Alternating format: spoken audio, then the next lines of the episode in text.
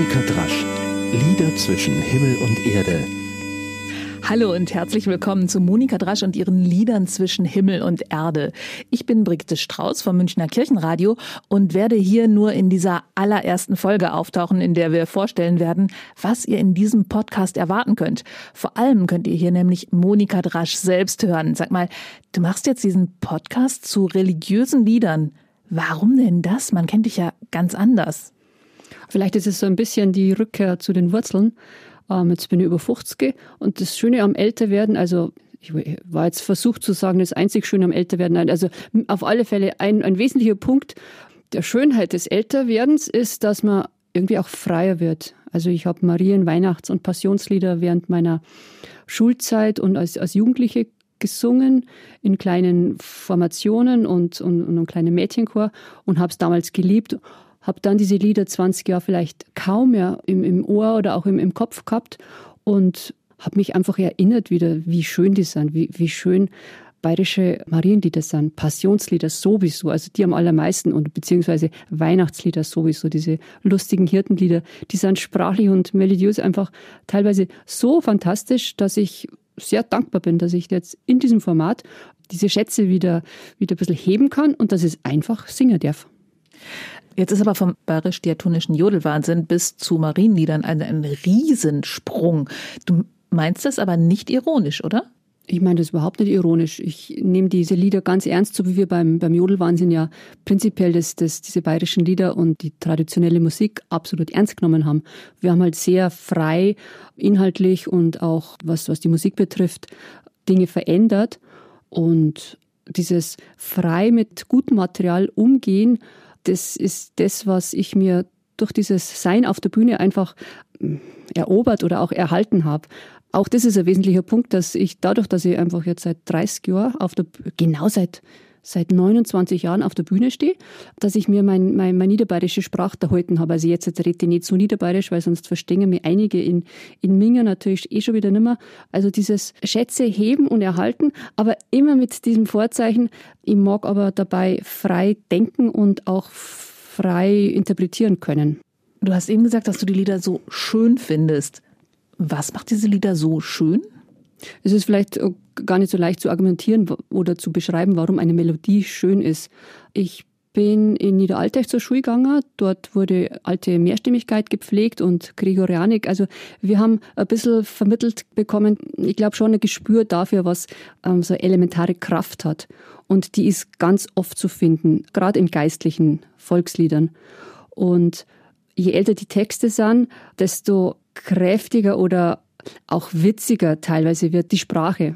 Natürlich gibt es auch sehr, sehr gute neue Volksmusik, Geistliche zum Beispiel. Kathi Greinsberger hat tolle Lieder gemacht. Aber auch ein Gespür dafür, was, was eine schöne Sprache ist, was einfach tolle Bilder erzeugt im Kopf und was ja tatsächlich auch, auch lustig ist. Dazu kommt man, wenn man früher diese alten Lieder einfach gesungen hat und, und immer wieder nach neuen alten Schätzen sucht. Hast du ein Beispiel dafür, wo ein Text wirklich, also ein Kirchenliedtext wirklich lustig ist? Ich habe jetzt tatsächlich keins spontan parat. Aber ein unglaublich toller Textschatz ist das Stubenberger Liederbuch. Da muss man eigentlich nur aufschlagen oder blättern und einen Finger halten und ein paar Zeilen lesen. Dann kommt schöne barocke Sprache daher und oft einfach sehr treffend und so, dass man schmunzeln muss.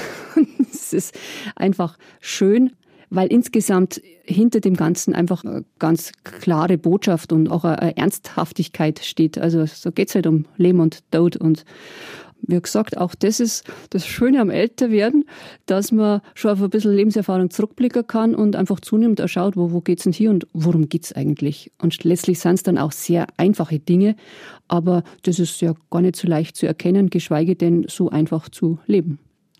Kommen wir mal zurück zu deinen Liedern zwischen Himmel und Erde und zu diesem Podcast. Haben die Lieder, die du vorstellst, etwas mit deinem Glauben gemacht? Weil ich erinnere mich daran, dass wir mal drüber gesprochen haben und du hast gesagt, dir ist aufgefallen, dass wir einen unglaublich fröhlichen Glauben haben. Das weiß nicht mehr genau, was wir da gesprochen haben, aber ich suche jedenfalls nach diesen auch fröhlichen oder, oder positiven oder äh, mutmachenden Stellen. Also diese ganzen äh, Geschichten mit du, du musst und das sollst du nicht und da gibt's Strafen.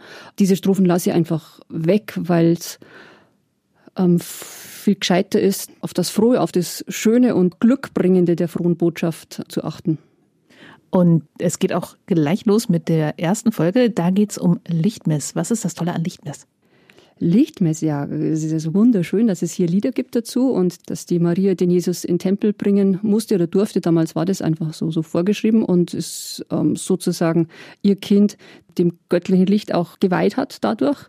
Und für uns ganz allein zu sehen, dass, dass die Tage länger werden, ist ja wirklich was, was total gut tut. Und in der Früh den Sonnenaufgang manchmal zu betrachten und, und zu wissen, am Abend geht es ein bisschen später unter und man hat ein bisschen länger dieses, dieses Licht, was, was Kraft gibt. Und egal wohin man glaubt, dass es da irgendwas gibt, was das Ganze zusammenhält und was äh, das Leben sinnvoll macht, das ist was sehr, sehr Beglückendes und Beruhigendes. Und genau um dieses Lichterfest geht's auch in der ersten echten Folge deines Podcasts. Ein göttliches Licht heißt sie. Ich freue mich schon drauf. Und ich freue mich auch drauf, total.